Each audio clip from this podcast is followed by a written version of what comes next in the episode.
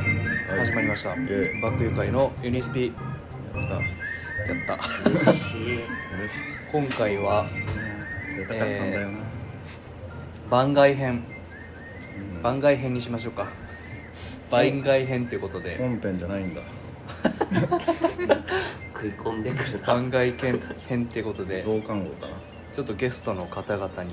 来ていただいております、えー自己紹介の方お願いしますはい「オールナイト重曹」から来ましたオーバーキューですこれいるいやいいんちゃ口笛のや ついういるやいやそれ助かりますは大事です盛り上げるはいはい、うんじゃあ映像クリエイターのいつきと申しますよろしくお願いしますおうおうイエーイ礼儀正しいおうおう礼儀正しい構成ねイエイラストレーターの薄旅さなぎですお願いしますーイはいわあわあわあこう一点こう一点かわいいねマジはいということではえいっと冗談は佐藤冗談はさておき今は深夜の3時前なんですけれど も、えーユニスピはですね、うんいつもあの爆友会のメンバーが、えーオンラインでねオンライン収録でああ全員あの顔合わせずになるほど収録してるんですけども今回なんと番外対面で編でうん初めてですね対面で収録していると光栄ですねすごいねいうことで、えーまあ、というのもですね実は、えーうん我々今、えーキャンプに来ておりましてええそうなんだえそう気づいてなかった 気づいてなかったパターン えーとですね奈良県のうん天川村にございます、えー天の川青少年旅行村という、えー素晴らしいキャンプ場に来ておりまして、うんえーコテージでね、えーまあ、こうやってやっとやっとるわけなんですけれども、うんいやちょっとねまあせっかく姉妹番組のねえ「オールナイト重曹のえ姉妹番組やったんですかあの言うてはったんでミツさんがもう姉妹番組でいいじゃないみたああいミツさんなが言ってるんやったら言うそうてはでっすたんねでもう、うん勝手に思ってるんですけど、いはいやいいいいっすねまあ、ちょっと一緒にいるので、まあ、せっかくなんでねちょっと収録しようかとうんちょっとキャンプの振り返りでもそうですしてねちょっとうんそういうお話ししたいなと思うんですけども、うんはいまあそそうですねどうしようもうちょっあとの毎年来てるんですかそうですねあ、うんえっとコロナ前まではですうねん、もう毎年来ておりまして、えまあ、ここここもそうですしこの近くのキャンプ場に毎年夏に来るっていうのがもう恒例になっとったんですけえれども、まあ、ちょっとコロナ以降ね全然来られへんかったんでうん久々めちゃくちゃ久々におめーちゃめちゃ楽しいですねやっぱりキャンいプやはー楽しいですねまあその天川村ねもう結構何年ぐらい結構行ってるんですけどそもそもの始まりがですねまああの僕が小学校の4年生かなうん結構なんかー、そんな前だいぶその時にあの夏休みにですね林間学校で天川村に来る予定だったんですよね、その夏休み前の終業式の日にあの終業式の休み時間に僕はテンションが上がりすぎてうんええ一輪車でですねあの一僕輪車カーブできなかったんですよそその当時時カーブできないにもかかわらずですねもうテンションが上がってるんで、うん本気でちょっと一輪車をこいでしまいましてで壁に激突しそうになってですねそれを避けた際に、えーまあ、地面に思い切り激突しまして鎖骨を折ってしまったんですよえもうその終業式の数日後に林間学校やったんですけあどーそれはもう完全に行けなくなりましえた、えであのまあ天川村への思いっていうのがね、うんもうずっとああったわけなんですなるほど人一倍人一倍あったわけです強よいなるほまあどそういいったところにですね、えーまあゆきさんっていう、うんあのロフトプラスワンはいはいはいウエストで働いてサブカルおじさんですね、たサブカルおじさんのゆきさんっていう方うん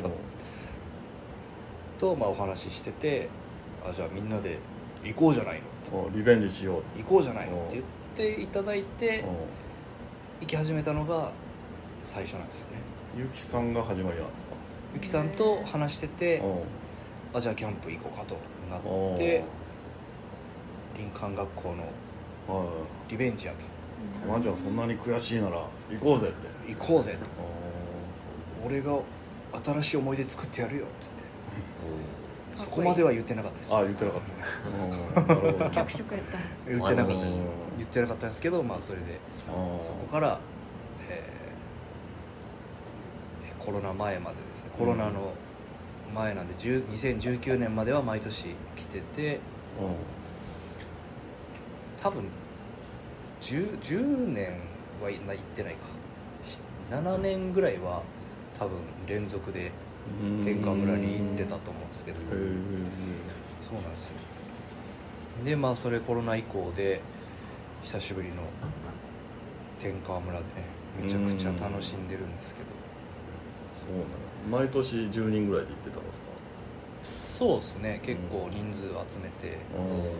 今年もね9人でうん来てますけどもどうですか天川コテージコテージ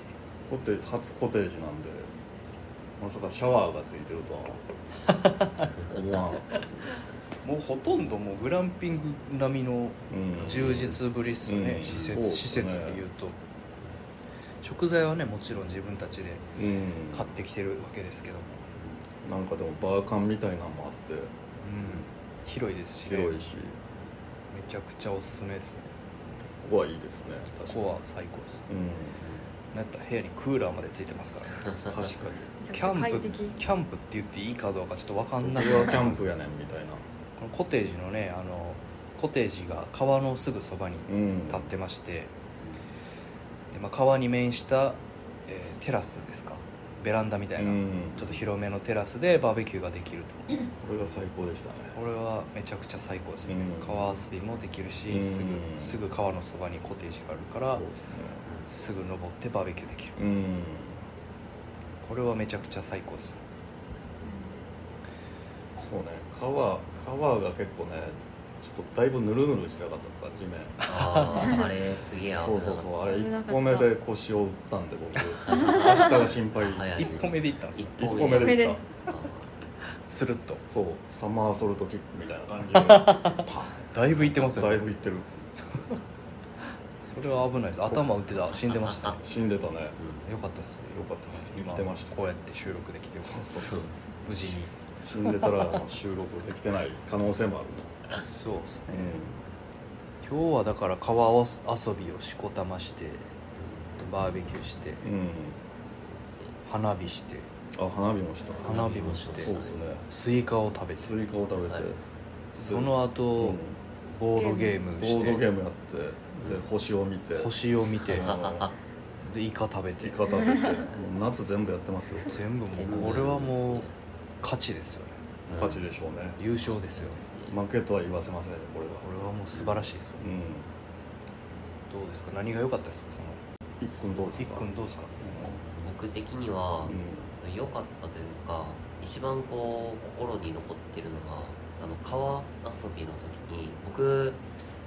その今回のキャンプでずっと収録をしてて、えっと映像の方でその記録をちょっと撮ってるというかみんなで後で見返して楽しいねみたいなん感じしたいうんと思ってずっと映像を回しカメラを回しててありがてなるほどねでその川遊びの時に、まあ、ちょっと勇気いるんですけどカメラを持ってね、うん川に入ってでみんな追っかけて、うんえー走ってたんですよそうオーバー Q さんの言う通り、うんあのもう一発目でうん足が滑るぐらい床が、そうねあの石とかがもうつるうんつるなんですよね、うんそうそれにハラハラしなが らで僕は3歩目でこけてそんなで序なん盤とか腕をうんこう思いっ きり上げてなんとかカメラだけは守っても自分はえもうそうなかなかダメージを負いながらそれでも前に突き進んでうんあかっのこいいカメラを回し続けるカメラを止めるなってそうカメラを止めるなを俺は一人でやって そう戦場カメラマンみたいそれぐらい一人でやってたんですねそう、うん、あれがやっあおー確かにーここまで来たんやってみんなおーそんな背中に僕は水鉄砲でめっちゃ水 鉄それでもカメラは守ってま砲したそれでもカメラ背中をカメラだけは背中で守守ってた我が子のように守って確かにた鬼のように水をかけてしまいましそたうそうそうそう残虐いやほんまに鬼でしたよあれカメラに語ってたらぱ全然容赦なかっうん結構普通にかけてそましたねうししかもいっくんは着替えを持ってないのに川に入ったた、着替えを持ってないのに川に入っ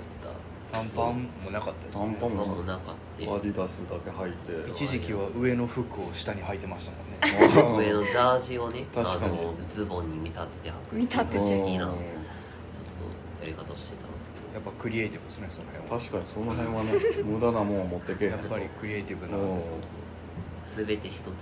点に集結するんで ちょっと何言ってる か分かんない持ってくの忘れただけやろちょっとただ単にちょ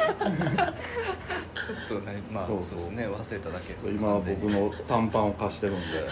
か確おかに借りしてますもう何もうこれなんか映像かなんかでちょっと音を返してもらおうかまあなこれは PV でも撮ってもこられおはうかな恩ありますよねだいぶうんノーギャラで一回なんかノーギャラではいそうそうあの時短パン貸したやろ散歩も上の服を下に履いた状態で行かなあかんかったですね確かにその危ないですね危ないとこでしたよなるなるほどさなぎさんどうですか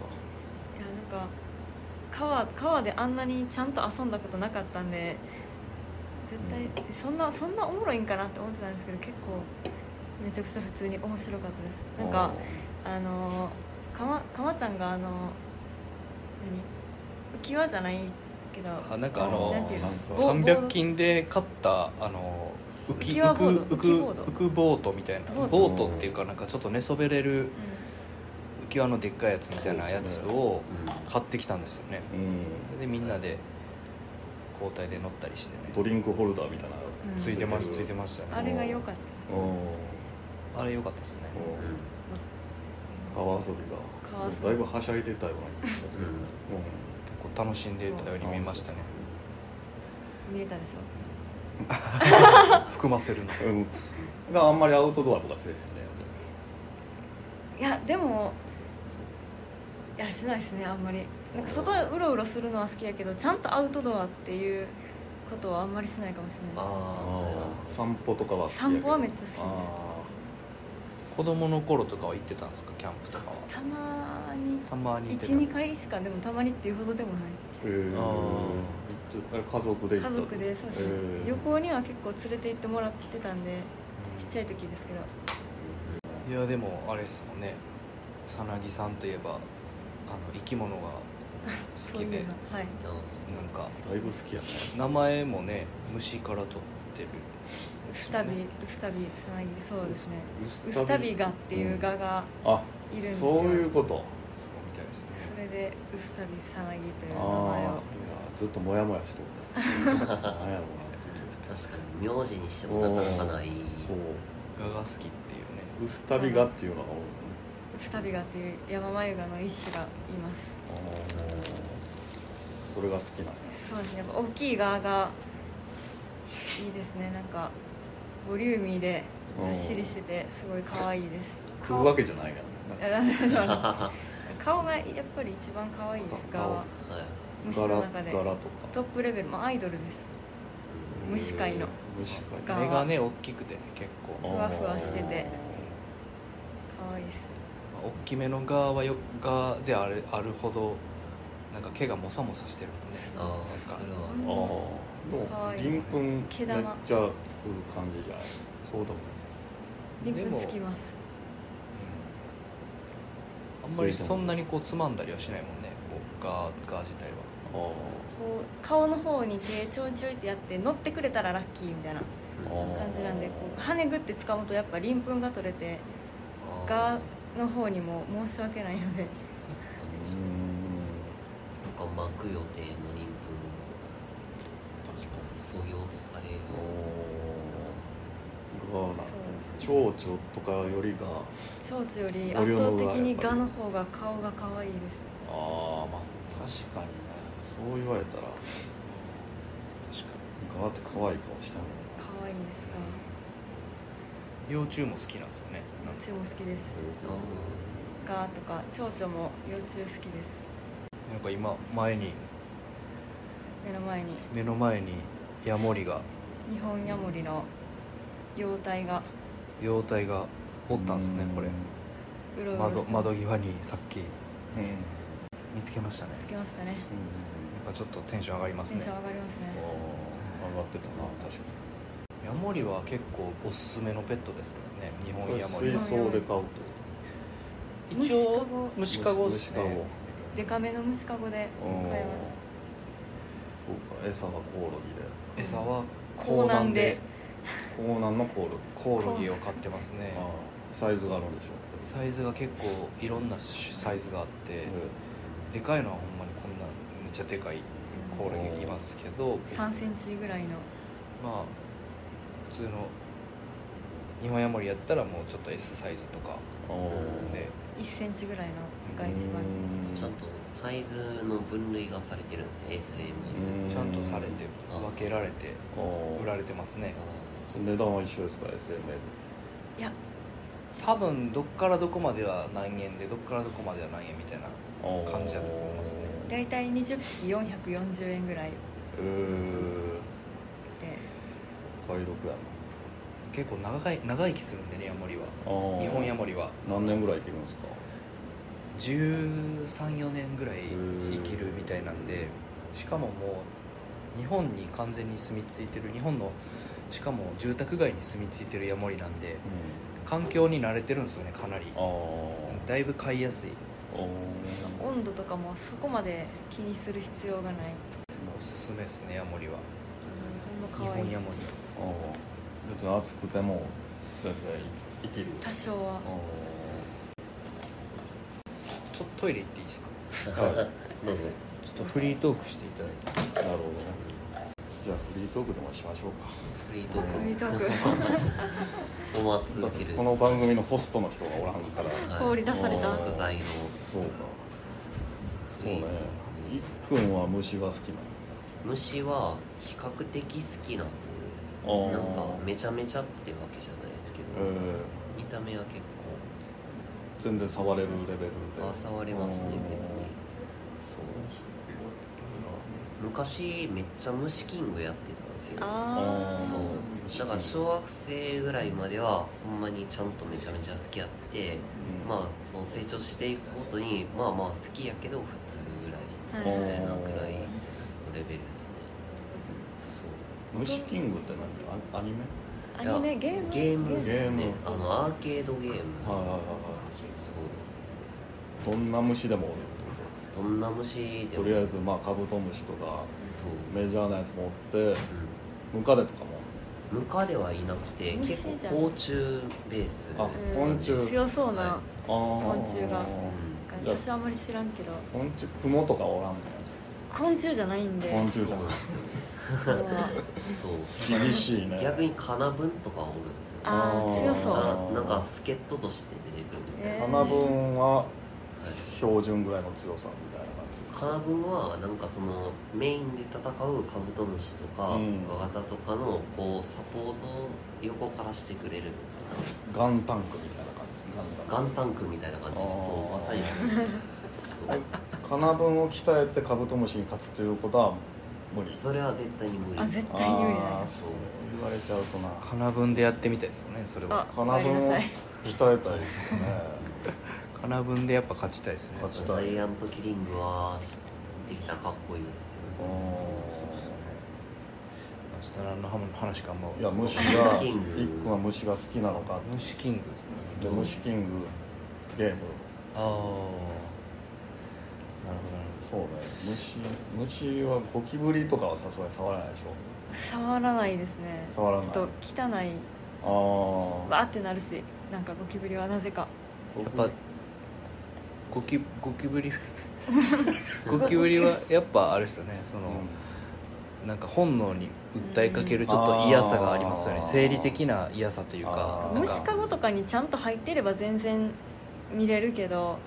うん、まあまあまあ虫かごに入ってればね入ってればけどやっぱそうだねそこら辺おるとさすがにうわーって確かそうなでりすまよすねなんでですかねあれやっぱ、まあ、本能的なもんか本能的なものなんかまあなんですかね人類が代々ずっと苦しめられてきたんやろうねゴキブリにはゴキブリにね食料取られたり食料を食い荒らされたりとかうんそうだねでもムカデとかはいけるでも毒あるんで毒毒あるなかとったさらすがに毒なかったら全然見た目はすごい好きです触れるかっここう張ってたらどうするいい毒なかったらいけますえあの安出っていう、うんあのはいはいはいちょっとムカデに似た丸っこいのがいるんですけどあれなんかはもうやったことはないですけど全然這わせたいです体え手とか多分結構ざわざわすおるーうん結構つそう気持ち悪そう裏側とかおーみたいな足がいっぱいあって可愛いまあ、なかなかあれですよねちょっと足がいっぱいあって可愛いと思ったことないですよねあんまりないねああーーあんまりない顔が可愛いとかまではね結構わかるけどあまだなんか喋るとかやったらまだ仲良くできる いやーいやいや来たようんおはよ足が1本取れちゃった いっぱいあるからいっかうああポジティブ無視してる 喋れたらやっぱゴキブリでも可愛いかもわから確かうんでもゴキブリはでも汚いので汚いところで生活してるのが出てきてるあーからあーちょっとーやっでぱも山のゴキブリとかは綺麗じゃないどうなんやろゴキブリって山の方が多いんじゃないやっまあそうでしょうあねーそれは確かにでもまあやっぱ多分その汚いっていうのもあるしやっぱ本能的に嫌ってる部分もあると思うから、ぱりあの手のここんなんとかそう形は全然形あれとかはだってカブトムシとかもほとんど変わんないですもんね、うん言ったら形自体は形が無理なんじゃなくても多分存在が無理なんか存在が多分もうほんまに本能生態的な部分がもう嫌いなんでしょうねもう人として嫌いみたいな感じで、うん虫として嫌いっていういう 虫 として嫌いもうなんか絶対あるでしょ多分ほんまにだっ確てかに僕は保育園の時握りつぶしましたけどねゴキブリゴキブブリをでっかいやつお普い通の保育普通のゴキブリをおう 保育園でこれはちょっとカットしますけどえそうなんこんなちょっとやばいやつやと思われるんでいやいやいいやカットしなやくていいんじゃないですなかんで潰したんそれそれはねやっぱりゴキブリがこう園内に出たんですよねその保育園内に出たんですよねおうでみんなキャーそしたらみんなキャーってなっててあのほぼさんとかもおうもうキャーってなってるんですよ俺がこれは俺の出番やなって多分なったんですよ ねその時うんもうそこまで意識考えてないですけそうどバッてこだねヒーローうグワシってこおううおう掴んでギュッおうはい頭頭おかしい 誰にほはいぼさほぼさんにはいおう 僕はやりましうわたおキャーですけどねそりゃそうやねまあでもまあ強い男を見せ見せたわけです から保育園児にしていうんそ そのあのモテたんですかそれ保育園でやモテモテてないいじめられることともなくいじめられてはないと思うけど友達はいなかったですねなんかプールとかあったんですよ授業でなんかプール入る前になんかちっちゃい部屋になんか数人でなんか閉じ込められるんですよねなんかそのプールの前になんか分からんけどなんかなんやろ多分小分けにしてプールに入れるのかななんか順番にこう怖 けローテーションするのか分かんないですけど、なんかそのちっちゃい部屋に園児56人がちょっと待機させられるタタイミングがあってその時とかにその僕以外の56人のやつが全員でうん僕を壁に押し付けようとしてきたんですよ、え全員跳ねのけましたよね めっちゃかっこいいよ強っ それは覚えて覇ます王ね色の覇気それは覚えてますね、うんはいそれはゴキブリ後どうやろゴキブリう前あんまその辺の前後は分かんないですけどあそう保育園は結構いろいろやりましたねおいたんやそまだあるけどちょっとあんまり言いたくないんでちょっとカットするんや て武勇伝がまあそんな感じですねなんでこんな話になってるの虫の話か虫虫の話ゴキブリの話、ゴキブリの話なるほどねうんまあ、キャンプねキャンプの話ですよねせっかくなんでねそうだキャンプの大体の流れはもう話しちゃいましたけどね、まあ、でもキャンプの話はもうえキャンプいキやャンプバーベキューのことについてとか、あバーベキューねやっぱキャンプといえばバーベキューなわけですけれどもコテージのテラスでねバーベキューうんあのー火をつけるところっていうのがだいぶ アグレッシブなだいそう醍醐味というか、途中でその石炭の火がこう弱くなってきたんですよ普通はそのえっ、とあれ扇子とか扇子うちわうちわうちそわうってうちわとか風でそう風を送るんですけど、うんあの空気入れる用のポンプ、そう浮き輪用の空気入れポンプでそうやることによってえっと膨大な量の、えっと灰をまき散らすっていう、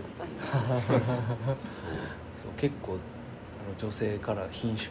を品種を、うん受けましたけど、うんまああれはかなりね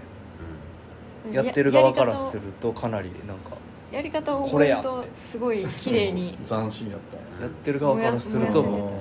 うかなりもうイノベーションが起きてたうんうんこれやってなって実際ね紐ついてましたから、うんあれね、確かものすごい豪華がにあれはだからバーベキューする人は今後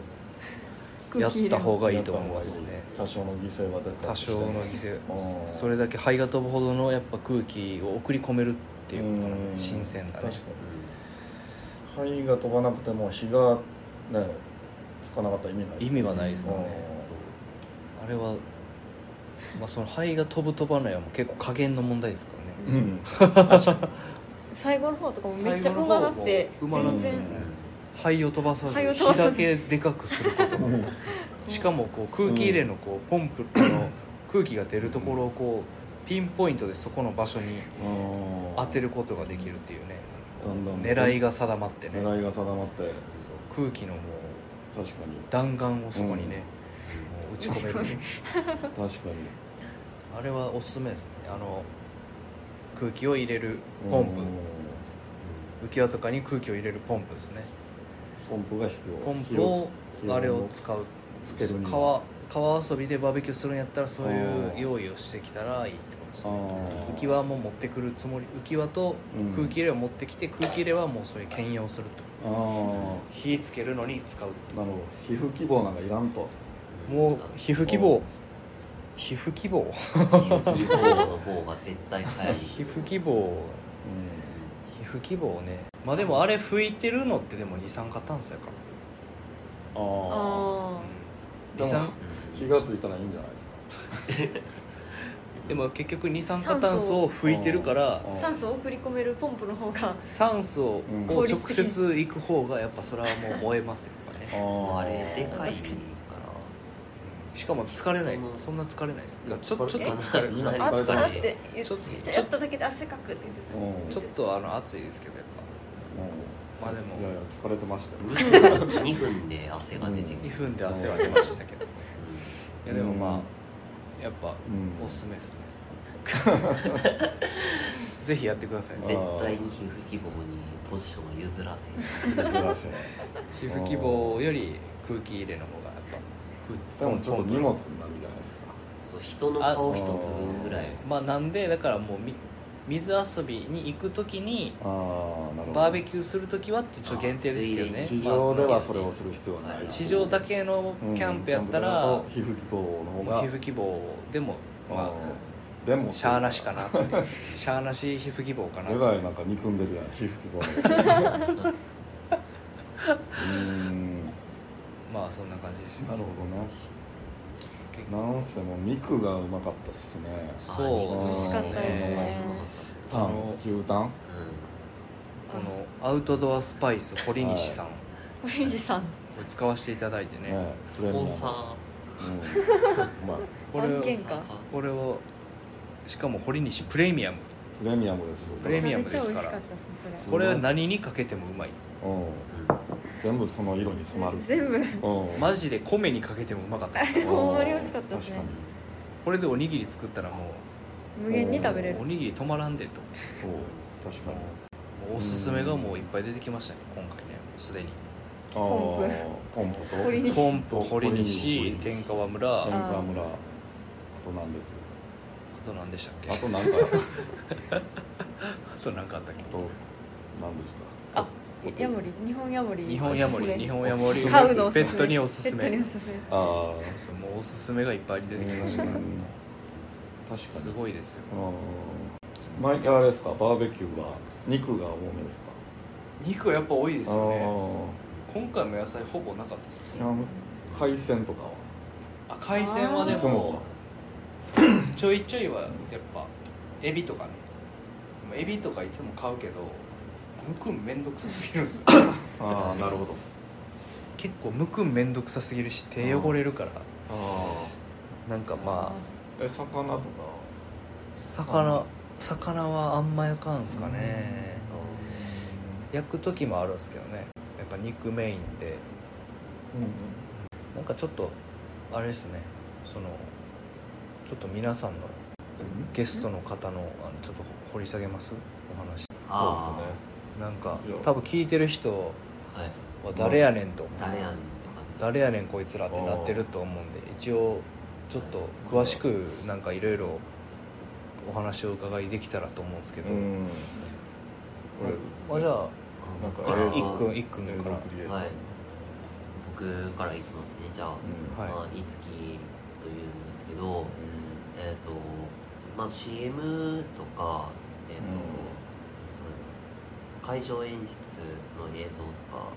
なんか京セラドームとかで流れてるような映像みたいなのとかを主にその制作しているまあ、映像クリエイターという仕事をさせていただいてましてそうそれフリーランスでフリーランスうでんそうやらせてもらってますそうでなんかまあ結構フリーランスなんでいろいろお仕事を掛け持ちしてるというかその基本はその映像制作っていうところでやってるんですけど他になんか先生やってたりとかライブハウスの仕事やってたりとかクラブの仕事やってたりとかなんかまあいろいろやりながらこ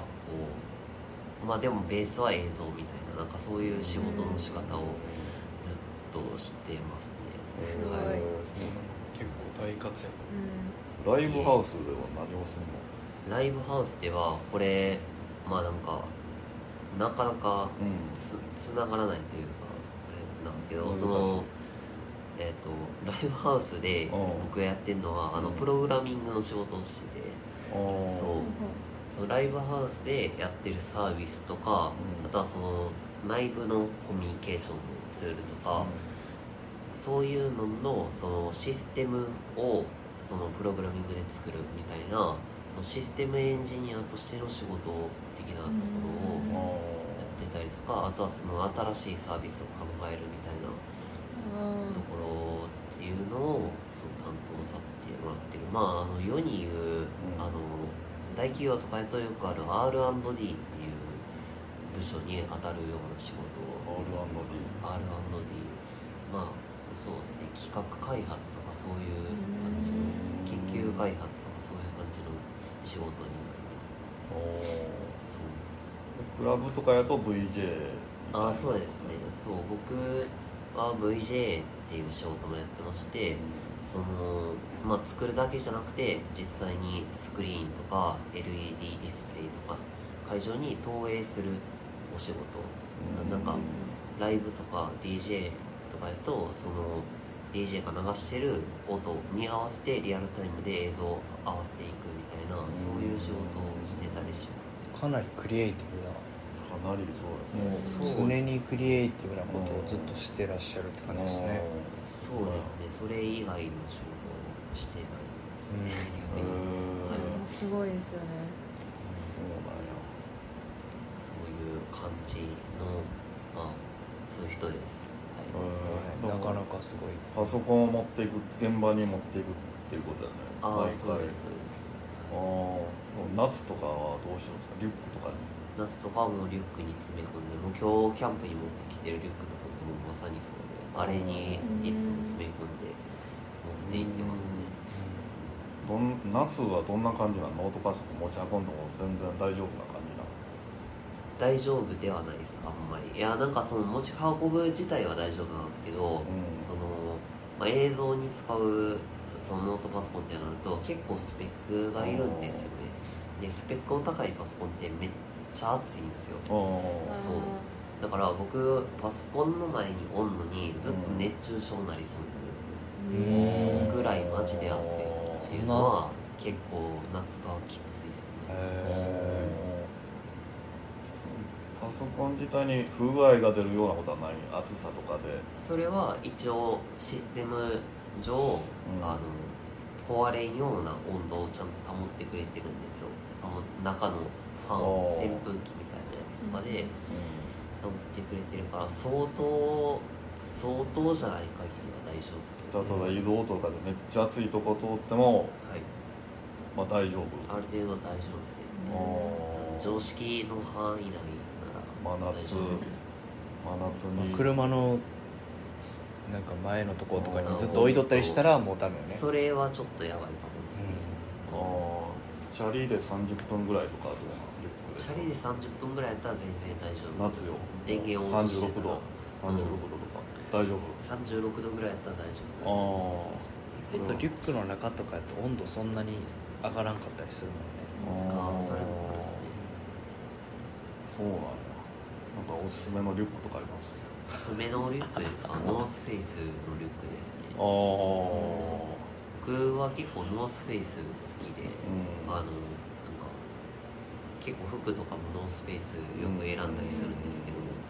そのノースフェイスのリュックはあのなんかいろいろ取り付けれるとこが多くて、ん中にも外にもなんかこうアタッチメント的にあーいろいろできるからなんかそういうところがちょっと自分で改造をちょっとしてるみたいな感じが楽しくて好きですね結構アウトドア寄りの感じのそうですねあれですよねうんパソコン用のリュック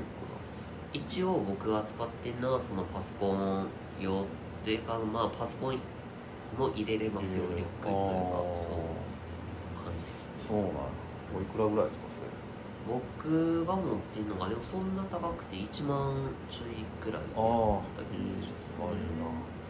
すいませんちょっと個人的に今そういうのを聞きたかったんでまあその移動する時とはあー真夏は大丈夫なのかっていうはいはいはい機材ねそうそうそうだから職場に持っていく時にチャリななんであこの時期大丈夫なんかなっあていううんはないるほどなるほそうなんですよど持っていくことことあるんですか結あの夏前は結構構毎日持って行ってた、へー職場でサボりながらトラック作ったりあーラジオの編集したりとあかあええ夏やとそれをやっているのかはいはいはいやっぱ着いてからも暑いからあれ「オールナイト重曹」って編集はもう恭平さんがやってはるん編で集すはか僕がやってるんですよ、はいはいええじゃああのうミツさんは何されん、西さんはノートをあノートを作るノート係だから多分あれめちゃくちゃ大変やとい思うやあれ大変やねうあれあれようできんすよリンク貼って全部リンク貼ってくれてますもんねうんそうそうそうそいやあれノートすげえわうそれプラス編集とかやったらさすがにもういや倒れるしな無理ですよねうん普通にね普段別の仕事しなそうがらそうですそうそう、う普段忙しい忙しいいやすごいでも「オールナイト重曹」もね今週1配信が言うて休まギリギずリ何回ぐらい15回ぐらいですかそうっすね次1818え十 18? がもう18土曜日ぐらいに多分上がると思うええいやなんか100回目標っていう最初そうそうそう聞いてて結構100回って遠いよなって僕も同じ結構近い時期ぐらいに始めておーポッドキャストを100回って結構遠いよなと思ってたけどもうだって18とかやったら20もう20とかになってきたらもう5分の1ですよ、そうですね早いっすねでも100回ってやっぱ2年ぐらいやんな週1やったら多あ分それかかるんや絶対それは多分週どんくらい経ちました3ヶ月ぐらい34か月ぐらい3 4ヶ月ぐらい多分4月ぐらいに始めたようなああそっかそれで5分の1あーでも1年半か2年うんぐらいたかなたんぐらいには100回いきそうですね行くかねもうゲストの人と予定を合わせるとかが結構大変でああそっか「オールナイトジュース」は基本そのゲストの人ありきというかゲス一ト応の、ねゲストの人のことを掘り下げるような番組ですもん ねなんかこなんかすごい説明してくれ てる説明口調あでもどうしても捕まらん時は2人でやったりとうんかなるほど結構聞いてますからね僕も全部聞いてますかあらああれですヘビーユーザーですよなんか西田さん西田さんっていう人も あのね一緒にねキャンキャンププ来てる人ねそうそうそうあの一時あののパパジョエ君に言わなあかんことがあるあ言うらて実は俺ヘビーリスナーやね そうなんですか隠れもう出てくださいリスナーも出れるラジオって今のうちだけかもしれないですからねああ確かにもうもしかしたらもう有名になってきたらもあう「僕も僕も」って言っあーてそういうこと出してください出してください」って言ってもうもあそういうことうえらいことになるかもしああ、まあ、今のところそういう兆しはなさそうなん で緩くれないまあまあうちもフィリスピもそうですから、ね、バックユーザーああ毎回メンバーが変わるんやななんか一緒や固定はおるけど一応だから僕は基本いる感じであでとそのバックユー会のメンバーがそう全員で5人いるんですけどいけるメンバーが出るっていういことけるメンバーであ収録してっていうあああ感じですねで収録して、まあ、テーマに沿って話してえーって感じですね、まあ、そのメンバーによってちょっとテーマも変えたりとか、まあ、このメンバーやったらこのテーマにするかとかああっていうのはやってますけどね結構5人いるんでねあの逆に多いと人数が多いとなんか変な感じになっちゃうんですよねああポッドキャストやとああなんか同時に話し出しちゃったりするのがやっぱうん音だけやと困るじゃないですか対面じゃないもなんんねかそうなんですよねオンラインで収録してるんでなかなかその辺が人数が多いと難しいですなのでまあ3人ぐらいが一番多いですねあの三人ぐらいが3人が多いですねあー収録の人数ではそうですねまあちょっとねテーマ的なものもだいぶ尽きてきましたけど今何回やってんのでも番外編とか特別編とか入れて何回やろアップした回数でいうと15お話ー15話アップしてますねいいじゃないですかまあ、コンスタントには上げれてるのかなこれ前編後編で分かれて分かれてる時は一緒の日に撮ってるってことですね一緒の日に撮ってますああね結構長く喋っちゃったりする時あるんであーそういう時はもう分けたりとか、まあ、前後編分かれてるのは少ないですけどねあんまりないですけどうそのそうですねまあ何何テーマか同じ日に撮ったりする時もありますねおー撮りだめみたいな感ーん確かにこれでもテーマおすすめの漫じ画でうんなんかその番組の趣旨がまあよく話されるような普遍的なテーマをメンバーで掘り下げてちょっと同うんじそのテーマだけで喋ってみようかみたいなのが一応趣旨なんですけど、うんまあ結構む難しいというか最初はね簡単やったんですけど確か徐々に徐々にこうネタが尽きてくるというか、に難しそうまあ、だからまあいいのいいネタがあったらねちょっと教えてほしいんですけど 確かにちょうどいいネタもうおすすめのなんとかとかうんなんか好きななんとかとか結構うんそういうのになってきてるから、も う最初まあそれで喋りやすいんですよねやっぱでもそれがあーあの自分のおすすめを言うとかうん結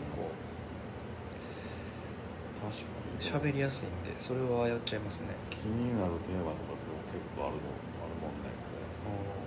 れ何が気になりますいやおすすめの漫画とかをあ聞いちゃいますかああ確かにゲストの今ゲストのヤングヤング2人にあそうですねいいっくんとりっくさなぎさんさなぎさなんんかんと、ま、漫画は読もうさなぎさんからですさなぎさんちょっとさっきあの僕の掘り下げを僕だけで終わったんでああそう確かにちょっと恥ずかしいですああそっかさなぎさん掘り下げてない掘り下げられまずまずず掘り下げましかなょあうそうかあまず掘り下げまミしょスピでは出てない本ううんあなんかさなぎさんは結構絵を描いてらっしゃってそうオルジュ1回入れてもらったんですね当オルジュもオルジュそうですねうんもそうそう五木さんの後に紹自己紹介するのがめっちゃ恥ずかしいです私そんな何も大したことしてないんでいやいほんもう絵描いてるだけなんで私はや芸大で働きながらう絵描いてるまあなかなかねできそるんでんねなみんなできることじゃないですからそそうんねな芸大で働きながら絵を描くなんていうそんなん今確度かなんかそんな普通にはできないにうんそうです僕も実はね絵描くんですよね、ああの蒲田もあ蒲田も誰にでもできないとか言っときながら蒲田も実はそう自分のい絵うを描きますそういう活動してるんですよ実はあんまり言ってないけど展示会があるんですかあのヒポシンのう学友会のヒポシンの、えーお店があるんですけどカントナっていうバーが、んうんえっと阿倍の国にございましてそこで、えー絵の展示会グループ展グループでグループいただき展ます3人でえーあのさなぎさんのお友達のあーはいの絵描きとえーえーの人三人とでうん僕と3人でえ展示会をさせていただく予定になってましてそれが10月の最後の方から20 29多分29からーうん11月の6ぐらいのの間であーそうですね10月の29から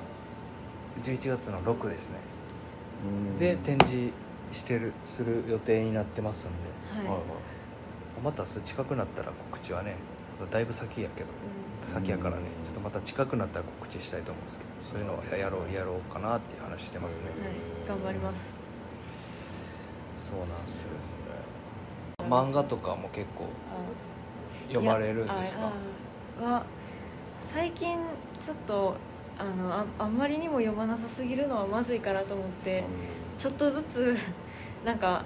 いろんな話の最初の方だけちょっとずつ読むみたいなそんなことをしてます最初の方だけあのアプリで最初の方だけあーちょっとずつなんか気になるのちょっとずつ読んでるみたいな1話無料の部分ああーそうそうはいいはうそういう感うじんで面白そうやったら続けていくみたいなあそんな感じですあなかなか昔ではないようーなそううんね確かにやり方ですねあーもう気に入ったのはやっぱり本で持ちたいんでチェーンチェーンソーマンとかあワーンピーチェーンソースマワンンピースは全然まだ私ちゃんと読めてないですけど読めてない部分が多いですけどやっぱジャンプとかが多いジでャすンプかはいいですねチェーンソーマンこの間全部読破したわおおおー面白かったすごい面白いですよね面面白白いいでですよねあれダークやね結構ダー結構ダーあクれですねおなんか結構その悪魔とかがなんか聖書とかのなんか結構引用があるみたいなあーあーあそうですそうでねすねなんかその辺の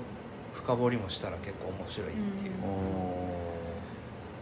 うだあれ第2部始まったあれ第2部は「ジャンププラス」で連載されてますねもともとねあのあの作者の方藤本辰樹先生、あのジャンププラスで「ファイヤーパンチっていう漫画連載されてらっしゃって、うんそこからそれ終わってから「チェンソーマン」で本誌ジャンプの本誌の方をあー連載されてってやってたけどまあ第2部がねまた「ジャンププラス」に戻ってくるっていうねおおなんかそれはどういう里帰りみたいなああ里帰りあまあでもジャンププラスの方が結構自由が利くんかもしれんすよねーうーなんんかいやすごかったっすめっちゃ面白かったっすよいや面白いパワーもう近々近々というかもうすぐアニメがまた始まるみたいで、そうでへすねえそれもすげえ楽しみですねチェーンソーマン誰が好きなチェーンソーマンいやもうデンジですよいやいやでもビームもすごい好きです私あのサメのあー頭の彼めちゃくちゃ可愛いかわかわいいよね可愛いですねあの人サメ乗るやつなんかアホアホなアホアホでめっちゃ可愛いあわかーるわかそうるかさっきパワーって言いあ方ーそうなんですよありがとうございますパワーちゃんかパわいいワですーちゃんパワーちゃんかわ可愛い可愛かわいいですか可わい愛いいでですすねあのパワーちゃんもアホな感じでかわいいですうね、んくない可愛いし結構悪魔アホなやつ多いよね悪魔あのいやでも可愛いケーキを持ってったところで売っああたんじゃないですかああれ悲しかったですあねれはもうびっくりしましたびっくりしますよおねなんかその主要キャラをそんなバンバン殺すそうそうそうー普通に誰もおらんなるでと、銃で結構バンバンすぐ死ぬ感じうがんなんかリアルっていうか、うんえなすすべないどう感せじが生きた後で出てくるんでしょみたいな思ってたら出てけえへんうん確かにねチェーンソーマンも言うたらチェーンソーで戦ってるわけですもんねあれね、全部そうですね物だいぶ物理的なもおーうき切り切って切り殺すみたいなね悪魔に対して、うん最かなり物理的な戦い方ですけど後の方なんか良かったね僕が好きでしたあのチェーンソーであ死体に紛れててーはいはいはいあはいーはい出はいてくるほんまの最後おーああの辺の演出とかめっちゃ映画っぽいなと思いましたおねーカット割りといううか、んかなり映画好きなんやろうなっていうのは伝わりますね、うん読んでたら良かったです第2部も結構面白いです今んとこあ面白いですねこれ無料で読めるんかなあれ多分じゃあ無料無で料すでねえ俺ジャンプのアプリで全部無料で読んだああ、うんいいですよねまあ僕らがおすすめするまでもなくもう流行ってる、 まあ確か確かにに確かにするまでもない流行ってる漫画やけど僕たちもハマってます、うんお最すすめ近おすすめしたい漫画やったら結構前のですけどやっぱり四谷先輩の怪談っていうああ名前だけはすごい私はもう一番好きな漫画です次は先輩の階段階段学校の階段をモチーフにした漫画なんですけどなんか事件が起きるんですけど、普通はその事件を捜査で解決に導くじゃないですかでも四谷先輩っていう怪談大好きなキャラクターは怪談側の方から真実を手繰り寄せるっていうなんかそういううん感じで事件を解い解いていくみたいな感じの話ですごい好きなんですよあの配給書いてはる人の配給書く前の作品です配給って古こ舘春一さ最ん近はあのバレーボールのな漫画です結構あの流行った今なんかまた来てる感じですねまた来て配給ながんでまた来てる配給がだからなんか湯を見る最近めっちあーでもなんか最近またなんか特別編みたいななんか多分うん掲載してたかするかなんかでおーちょっとちらってどっかで見た気がす四谷先輩の階段ゃ四谷先る輩の四階谷段先輩の階段それは何ジャンプでややってジャンプ本誌で連載してましたたのへねえ四うん打谷先ち切輩りになってまあすそうなんやへ悲えしちょっいでとよ、すまあ、無料で読めたら読んで読めるんじゃないですかみようかな読めそうやねうん読めるかジャンプやしジャンプやしポイントでああポイント読ねめそうポイントで読んでいただいていっくんはおすすめの漫画とかある僕ですか僕はベタやと思うんですけどなんかずっと心に残ってんのはやっぱ「おやすみぷんぷん」がああめっちゃサブカル系の人が好きなやつサブカル系の人が好きなあ人一巻しか読んだことなあいれはなんかねもうべらぼうに暗いんですよすごいいやあれやむよな暗くてでなんかそう主人公が抱えるフラストレーションみたいなのがちょうどこう刺さってくるというか僕があれ読んだの高校1年生の頃に初めて読んだんですけどちょうどあのあの感じのフラストレーションっていうのが刺さってくる時期やったんですよね思春期みたいなそうそう思春期でなんかそのやりたくもない行動をとってしまうみたいなであの「おやすみぷんぷん」という作品は、うん誰一人幸せにならない暗いよねほんまに誰一人幸せにならなくてそう最悪しかないんですよね最悪しかない全員失敗するしうんそう何もいい方向に行かないよねほんまうにーん読みたくねえよそんな読まん方がええかもしれない正解を、うん正解の道を選んだかと思いきや、うそのなんか一回ちょっと幸せになるけどその得た幸せの、えっと、10倍以上の不幸がその後に待ってたりとかそういうのがずっと続くんですよねそうでなんかその、まあ、僕結構、まあ、し仕事柄というかその高校生の頃からデザインとかやってたんでそうなんかやってること的に結構いろいろインプットを増やしてたというか、うんその時期そうなんかその中でその見た一つなんで僕が思ったのがその一番心に刺さるのって共感性の高い嫌さやなっていうのを思ったんですよそうだから嫌なことの共感が一番心に残るなんでだからそれがそのそれが一番大事やとは言わないんですけど、なんかいまだにそのなんかものを作るにあたってその心のどっかで引っかかってくる部分ではあるんですよねそうそれの始まりが文句だったっていう感じです結構表現もなんかあの独特よねそのうんキャラクターの見せ方がちょっとあなんかうんデフォルメでもなくて独特の確かにキャラうでんキャラに置き換えて描くとかでたまに急にその小回りでリアルな顔になったりとかうね、んはいはいはいそういうところでそのギャップとかでギョッと思わせたりとかなんかうまそういうなんかちょっとアーティスティックななんかあれはうまいよねなんかすげえ表現がそうですね結構長い漫画なんです何巻やったっけな9巻ぐらいあった気がよするそんなあるんや結構ちょいちょい長めやったんで確かなんかあの人の漫画ってなんかこう景色とかいろいろそのだいぶ写実的に描かれててあめっーうんちゃリアルな感じというかうんだけどキャラをなんかすごいあデフォルメして描いたりとかその辺のあれが独特よねなんか独特やしあれがさらに嫌さを、背景がすごい緻密にまあ実際に写真撮りに行ってるらしいんですよ本当になんかそうねその写真を元に絵描いてる人なんでなんかすごい背景 とかのその作り込みが綺麗やからその分嫌さがもうそうリアルな嫌さがどんどんどんどん染み込んできますね自分に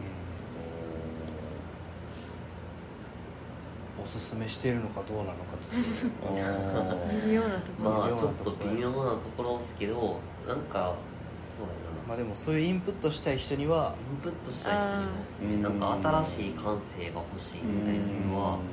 ちょっとぜひ読んでみてもいいかもしれないあまり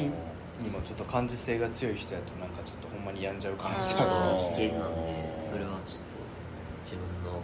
自分の心と病みやすい人とかはちょっとあんま見えへん方がいいかも身にうん心臓の弱い方をちょっと、やっぱその少年漫画じゃないからうそのなんていうの主人公が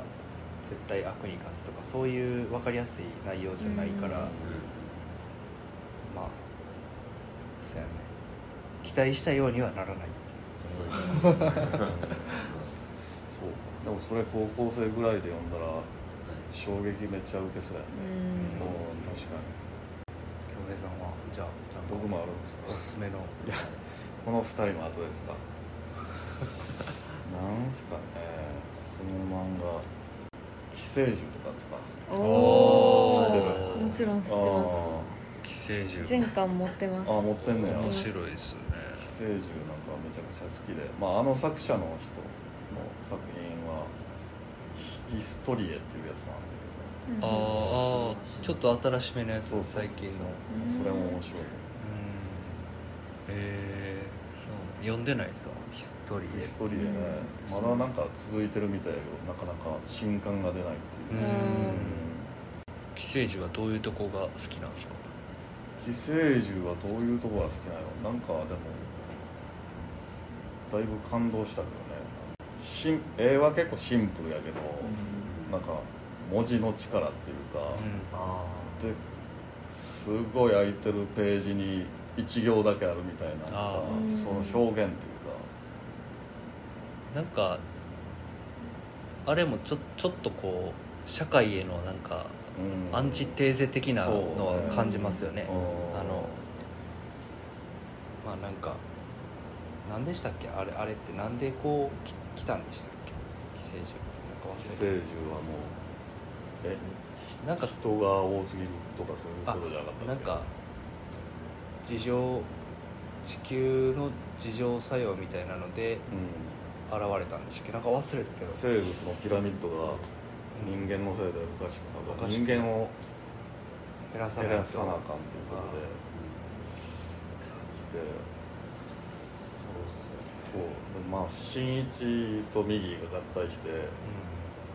だんだんちょっと怪物寄りになっていうんく新一とうんはいはい人間っぽくなっていくはい右はいのはいはい対比あなんか涙が出えへんようになったり新一ーがなんかあそこがすごいいいーうんかっこよさもありますよねなかっこよさもあるし、もうなんか最後の誰かに寄り添い生きるみたいなその寄生獣っていう感じがちょっと喋ってて不安になってき たうんあまあ、もうすごい良かったんですよーいや確かにうん確かに名作ですよね名ちょ作っですわうんと読み返したいなまたお願いしたくなったそうですね最後はキャンプの話あキャンキプャンプのも話そんでな締めこんなこことをね話話しながらこういろいろこうつまみながらこう酒飲みながらねできるキャンプっていうの も素晴らしいですよねすごい会議すごい無理やり持っていった無理やりキャンプに持っていった漫画のとこ全部カットするじゃんこれもう4時ですよそうですねやばいもうなんかい明や日朝やばい眠気がこのキャンプのこのキャンプしに来てるこの状況をこうなんかこうちょっとでもこう楽しみたいという気持ちがやっぱこうさせるよなしみじみ起きちゃうんですよねいつもうんああいつもやっぱ朝まで朝までとはいかんすけどほんまそう3時4時とかまで起きちゃいますあねあゲームしたりとかそうだボードゲームがねやっぱそうそううボードゲームね僕ボードゲーム集めるの趣味なんでねん人狼ゲーム人狼ゲームもやりましたね楽しか1った個目は何やったっけあまあアバロアンバロンレジスタンスアバロンっていうあの人狼ゲームみたいな感じのゲームなんですけど、うんまあ、人狼招待秘匿系ゲーム結構あれですねよくいつもやってますねこれキャンプの時はうもんっと大きめのゲームやる時もあるんですけどああまあでもすぐ割とすぐ覚えられる感じだったんですそうですねわかりやすいわかりや すいあと僕の説明もやっぱうまいんであそれはそう年々学っていってるっすあ説明が年々回っていってるという話があり ますけ自ど分で言っちゃうっていうああなるまほあ、どそれはまあ冗談ですけど、まあ、まさあすがゲームがいいゲームなんでね、あまあ、ちょっと次は秋ぐらいにまたキャンプねしたいなと思ってるんであああもう普通のテントをそうですね秋は普通のテントのキャンプで、まあ、ぜひ皆さんまたご参加をそうですねいや楽しかったですよ久々に夏みたいなことをね結構目白押しでしたからまあ聞いてる皆さんもねぜひキャンプ行ってください、はいまあ、ということでうんご視聴ありがとうございました お急に終わったいやカーブが急に終わ った寝ましょ う寝ましょうかね寝ますかもうね朝なんでじゃはいあ皆さんおやすみなさいバはいイバイバイバイ